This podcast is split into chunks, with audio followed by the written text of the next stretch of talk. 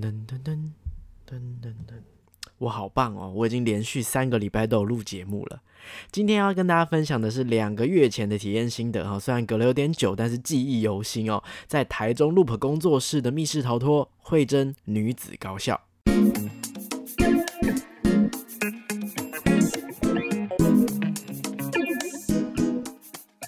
嗨，各位大家好，欢迎收听本集的逃脱记录点，我是阿纪。逃脱记录点呢是一个分享密室逃脱、剧本杀等等实境游戏心得的节目，有的时候也会聊聊密室游戏界的新闻时事，或者是找一些小天使啊、设计师分享他们的想法。那如果你也喜欢这类型的节目，希望你可以订阅我的 YouTube 频道，虽然 YouTube 频道最近没什么在更新啦哈，或者是呢也可以常常留言在 IG 的文章或者是现实动态留言跟我互动哈。那尤其是在现实动态上面呢，我会放上当日的游戏短评以及游玩记录，所以如果是想要呃不想要等我整理出完整一集的节目哦，想要比较及时的追上我的游玩心得的话呢，欢迎可以追踪我的 IG 哦。大概在两天前呢，发生了一件算是密室业界的一个大事情哦。在去年疫情的期间呢，受到停业的影响，密室逃脱真的是算是元气大伤啦哈。特别是在去年七月的后半月哈，陆续有宣布说要降级，然后开放恢复营业。那那时候有很多的运动或者是室内的用餐都放宽了，可是密室逃脱因为大家根本就不认识它哈，产业的分配是不明确的，所以许多官员甚至根本没听听说过原来有密室逃脱这个东西哦，所以迟迟没有明确表态说什么时候可以恢复营业，所以大家就浪费了一些就是可以恢复营业的时间哦。尤其呢，像是密室逃脱这一种算是很新型的创意产业，不过在这个政府的分类当中，它不被认为是文。创产业，所以它就像是孤儿一样哦，没有一个很明确的主管机关哦。详细的事件跟困境，大家可以回头去听这个十六集哦，EP 十六，那个时候就有把密室逃脱说形容成真的是无父无母的一个孤儿这样子哦。那这一次呢，就算是也是对于业者们来说有一个很大的警戒啦。很多时候如果没有政府部门的认识或是协助的话，一些创意、一些想法，或甚至是正常开业都是没有办法执行的。所以透过这。次的这个呃，算是因祸得福嘛，吼，业者们就开始大力的筹办台湾沉浸式体验协会。那这个协会呢，囊括了包含密室逃脱、剧本杀、谜题包，甚至有沉浸式剧场或是 VR 的业者一起加入，一起协助哦。从今年的年初，协会就一直很积极的去找相关的部门接洽，甚至有去开了很多次的视讯会议哦。终于在前几天，在政委的协助之下呢，这个协会邀请到了文化部的文创。司司长、副司长、科长，还有文化部的次长。文化部的次长其实就是仅次于文化部部长，就是算是。呃，第二高的官位了，非常的厉害哦。那当然然呢，因为呃，像是我们比较认识密室逃脱的这些玩家或者是设计师，其实心里面都可以很快的明确分辨出密室逃脱就算是文创产业没有错。但是因为目前呢，并没有明确的被法律规范给纳入，所以这次才会特别请到文创司，它就是算是文化部里面管文创这一块的一个部门这样子。所以这一次呢，就是邀请到这一些最难。邀请也是最重要、最呃有办法决定这些事情的几位长官，在八月十八号的时候呢，到了 Enter Space 跟各个业者一起商讨。那当然也有带长官一起体验了密室逃脱。哦刚好那一天我在旁边有大概观察到参访的过程，我觉得这些长官还蛮认真又蛮可爱的哦。他们就是一直指东指西说：“哎，这个是什么？那个是什么？”对于每件事都很好奇哦。甚至呢，那个司长啊，在跟大家聊天的过程，又直接脱口而出。哦，他说，其实，在他这样子认识之下，根本这就是一个文化创业产业，没有错。次长呢，也有说他愿意认养这个产业，把它纳入到文化部底下。原本就觉得说，哦，只是聊天的时候说说，其实我们就很开心了。不过，更令人惊喜的事情是在这个会后，政委有在自己个人的 FB 上面抛出了今天的参访心得，也有如实的记录下这个次长他认养这个产业的这个呃说辞，这样子，这样其实就算是对外公开这个承诺了。所以得知这个消息，大家都蛮开心的，因为就代表说，哇，好像他们真的蛮乐意，然后也有想要来做这件事情，那就希望之后可以得到文化部更好的资源，可以创作啦。在协会努力争取政府资源的同时呢，不晓得各位玩家有没有，其实心里面有一个感觉，好像密室逃脱或者是剧本杀的进步速度非常的快耶，尤其是这一两年哦，以往真的很少看到比较大型的豪华主题或是期间活动会比较少，那但是最近好像越来越常举办哦，尤其是像今年，大家可以去听一下那个八月份的计时七分钟，真的很多新的东西这样子，然后再来公部门单位啊，包含图书馆啊，或者是一些像我记得那时候纳税的时候，好像也都有各种的这种益智解谜的形态去包装哦。密室逃脱呢，就是本身自己也开始越来越豪华了，无论是呃整个体验的时长，还是游戏机制、游戏的流程，都会跟以前单纯就是那种听了一个故事，然后我们就开始解谜、设法逃出来的这种基本流程，越来越不一样，越来越多元了。然后也开始加入了 NPC 这个，好像好像现在变成没有 NPC 就就就有点落伍这种感感觉哦。那这就代表说，其实各家的工作室越来越成熟，对于游戏的掌握度、这个功力也都在提升当中哦。今天呢，要分享的就是在去年二零二一年初才推出的主题，是台中 Loop 回圈工作室的恐怖作品《慧珍女子高校》。其实，在前几年呢，我对于台中密室的印象一直是很多恐怖主题，或者是做恐怖主题特别厉害的一个区域。那其中呢，就是从去年慧珍女子高校推出以来，这个主题就一直在我的身边，也是一直被提及，迅速的攀升到各个玩家推荐的清单当中。每次听到讨论的时候，我就在想说，诶，一方面这个校园题材的鬼片。好，或是恐怖的游戏很常见了。二方面也觉得说，哇，这个恐怖或是吓人在密室里面呈现的招数，大概就那些了吧？为什么慧珍的评价？这么好呢？真的有比较特别或比较厉害的地方吗？所以我就默默在心里面把这个主题记下来，有朝一日我一定要安排进去哦。结果后来去了几趟台中，无论怎么安排，刚好都跟慧珍打架，要么就是交通不行啦，要么就是时间不行啦，这样子。所以呢，今年的六月九号特别挑选了这个日期，特别揪了一团想要还慧珍的人们哦，就是瞄准这个主题特别开的一个圆梦之旅哦。那第一款呢，那天其实我们只排了两。两个主题第一款是先去玩街道的隐匿者，因为那个时候是六月十二号就要收掉了，所以特别在那之前去玩掉这个，呃，也是一直有想要玩的主题哦。想说，哎，我们就先准备一个温馨可爱的主题作为热身开场哦。那这边插播一下，街道的隐匿者这个主题我真的蛮喜欢的，在体验的过程呢，是可以很好的认识这些流浪的猫猫狗狗啊，或者是怎么照顾好自己家里的宠物这样子，一边学习一边又很疗愈的一个主题。很可惜后来收掉，我真的是希望有。到一日工作室可以把它复活。那第二款呢是今天的主角，主角就是慧珍女子高校。没想到这款主题真的是没有让我们失望哦。首先呢，要提醒大家，慧珍女子高校的集合时间是要比预约的时间还要再提早十分钟的，所以一定要注意好时间呐，不要迟到，提早抵达才不会耽误缩减到游戏时间哦。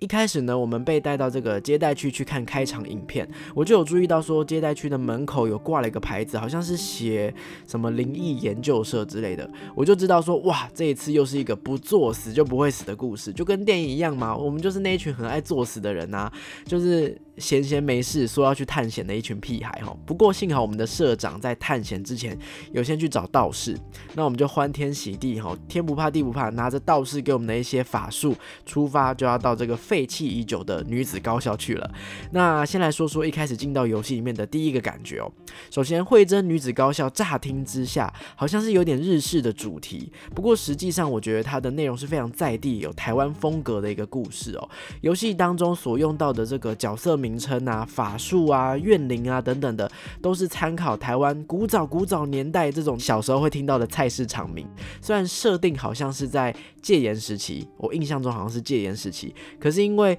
呃，当时戒严时期刚好也是日治之后嘛，所以当时的建筑或是学校的配置都是由日本遗留下来，又融合了台湾传统的校园风格，所以体验的时候会更有代入感，好像我们真的呃，作为台湾人闯 入了某一个年。年代久远被遗弃的地方，我们真的在进行某一种禁忌的探索。所以一张开眼睛看到第一间场景，我就超毛。然后老实说，我也超喜欢哦，因为。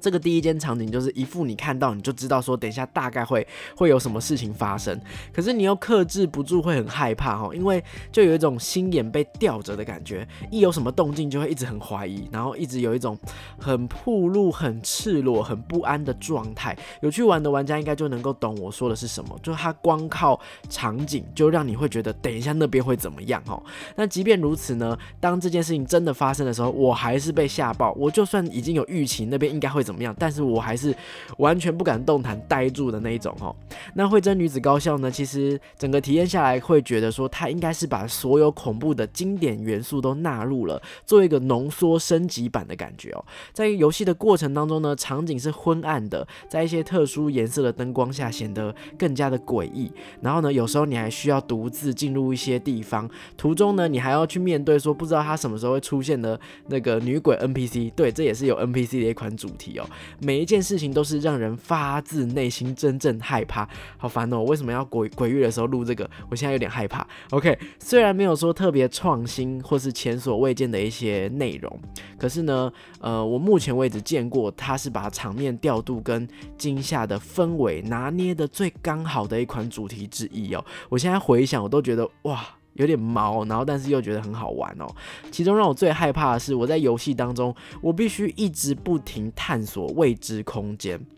这个惠珍女子高校呢，空间数是真的很多的。你可以想象，在学校当中，所有可能会让人感到害怕的教室或是房间，它都出现了。哦，那谜题的设计上，它又是故意很线性，你必须要按照顺序将这些校园的空间去过一遍，先去这个教室，才能够去那个教室。然后再加上刚刚有提到神出鬼没的女鬼嘛，所以每开一次门，都需要深呼吸，因为这都是一个新的你第一次到来的地方，你要鼓起勇气打开来，然后呢，这个新的空间你会面临到新的考验，这些考验都会比上一间房间带来的压力还要再更大一点，就是它好像一层一层在加重你的恐惧，一层一层去挑战你的极限边缘这种感觉哦。先特别说明一下，其实这样听起来好像我很胆小，但其实我自己觉得我的恐怖接受程度，我应该不算是胆小鬼吧。虽然我没有特别勇敢，但是我是属于那种可以把鬼片全程看完，如果有人揪我去，我是愿意去的。虽然我看完之后回到家，我还是会做噩梦啊，想东想西，所以我应该呃没有到特别胆小，也没有到特别胆大，算是一般平均值哦。可是进入到惠珍女子高校，我真的是也一直觉得说我不停的被挑战，不停的被逼到边缘的那种感觉哦。其中有一段呢，我原本以为我只是去一个比较黑的空间探索，又因为我前面是处于宕机状态，没有什么作用嘛，那这里看起来好像还好，所以我就自告奋勇说，哎，我帮忙，什么声音？好可怕！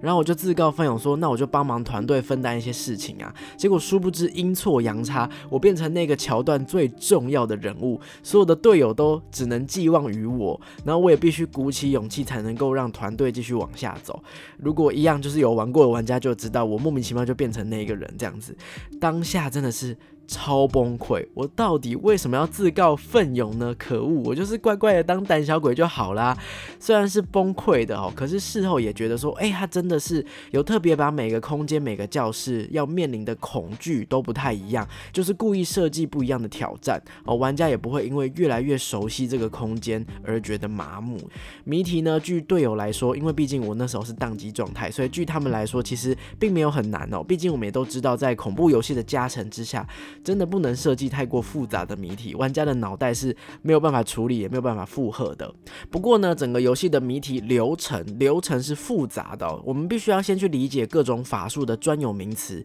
像是它有怨灵或是恨灵等等不同的区别。那面对不同的这种灵，你也必须要去用不同的法术去对付他们哦。这些法术也都有施法的先后顺序，所以其实就算它的文字说明是已经尽量很清晰了，但如同先前所说的，我们的脑袋真的已经被恐惧占满，变成一坨浆糊了。所以对对我来说，那些文字我真的是读不进去，没有办法理解哈。所以对我来说，我会觉得说，哦，里面的这个流程是非常长，也比较复杂的哈。机关的部分呢，其实还蛮多的哦，它都是运用在一些吓人的桥段上。因为在这个看似就是校园摆设，好一个很日常的这个东西，你没有办法预期这些日常的物件，它会突然用某一种。呃你想象不到的方式去做动，就是你你可以去回想，如果你看过鬼片、看过恐怖片，某些东西会用不合常理的方式突然向你袭来，哦，就是跟真的跟鬼片一模一样，跟这个恐怖的氛围跟机关这两者算是相辅相成哦，搭配的很好，我觉得蛮妙的。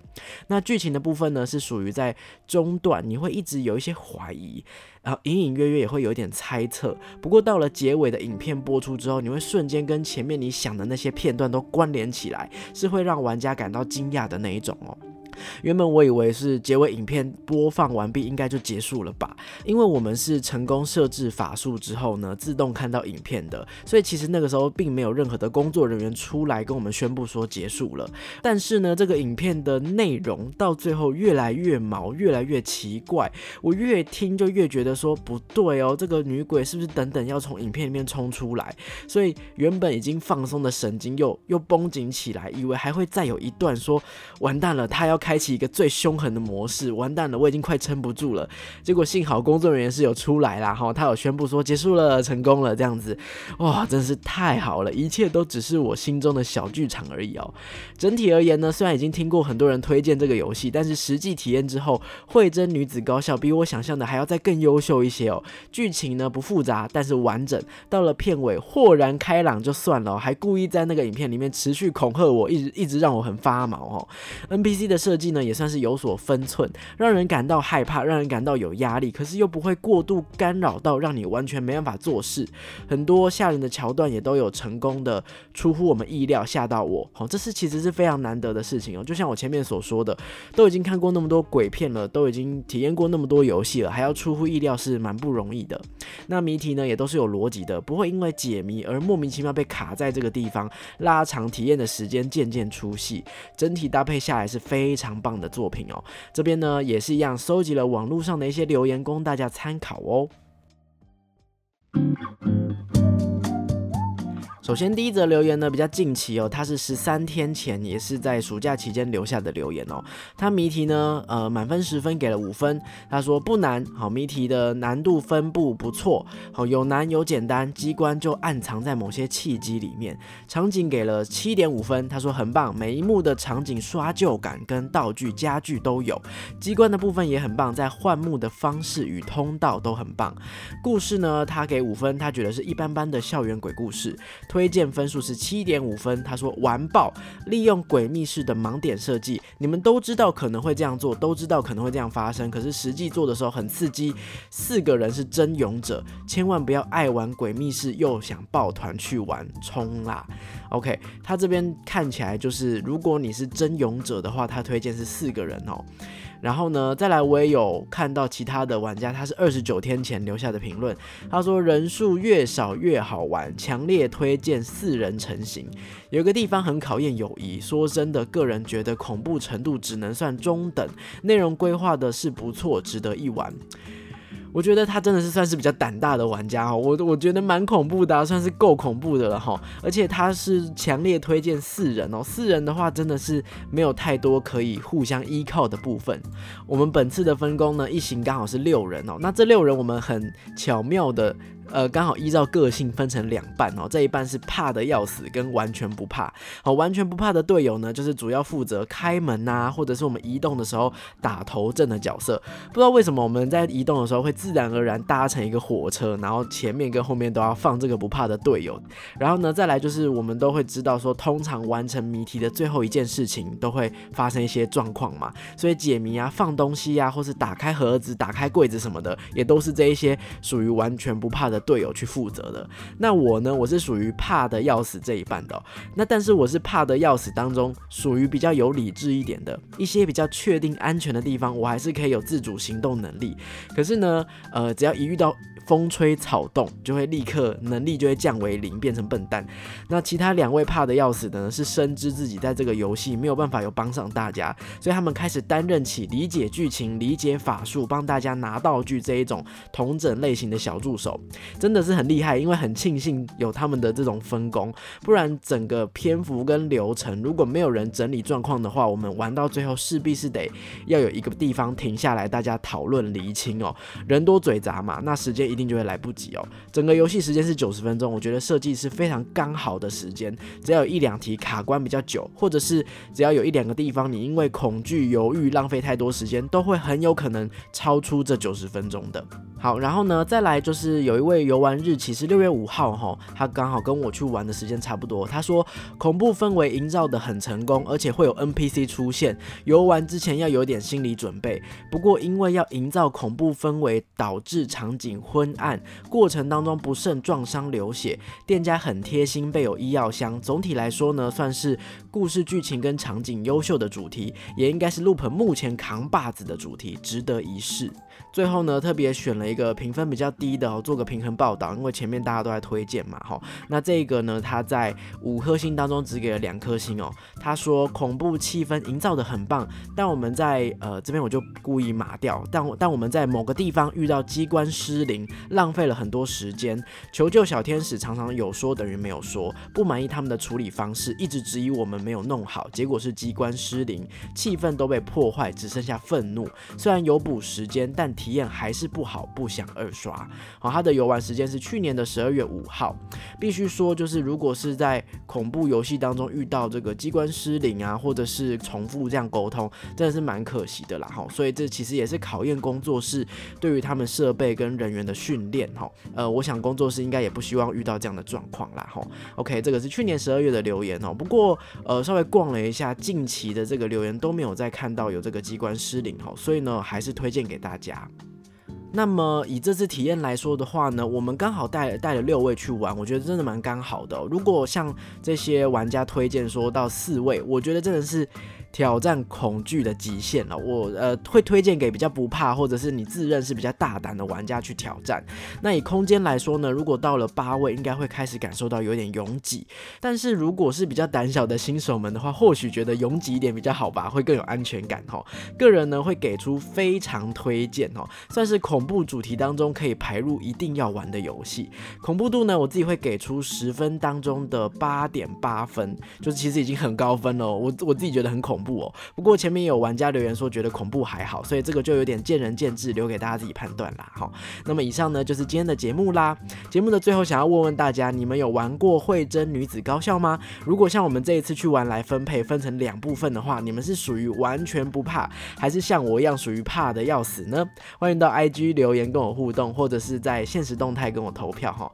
告诉我你是属于哪一方哈。那么喜欢我节目的话呢，别忘了追踪我的 IG，按赞订阅我们的 YouTube 频道，也可以在趴。Case 平台留下五星的好评，那就下集再见啦，拜拜。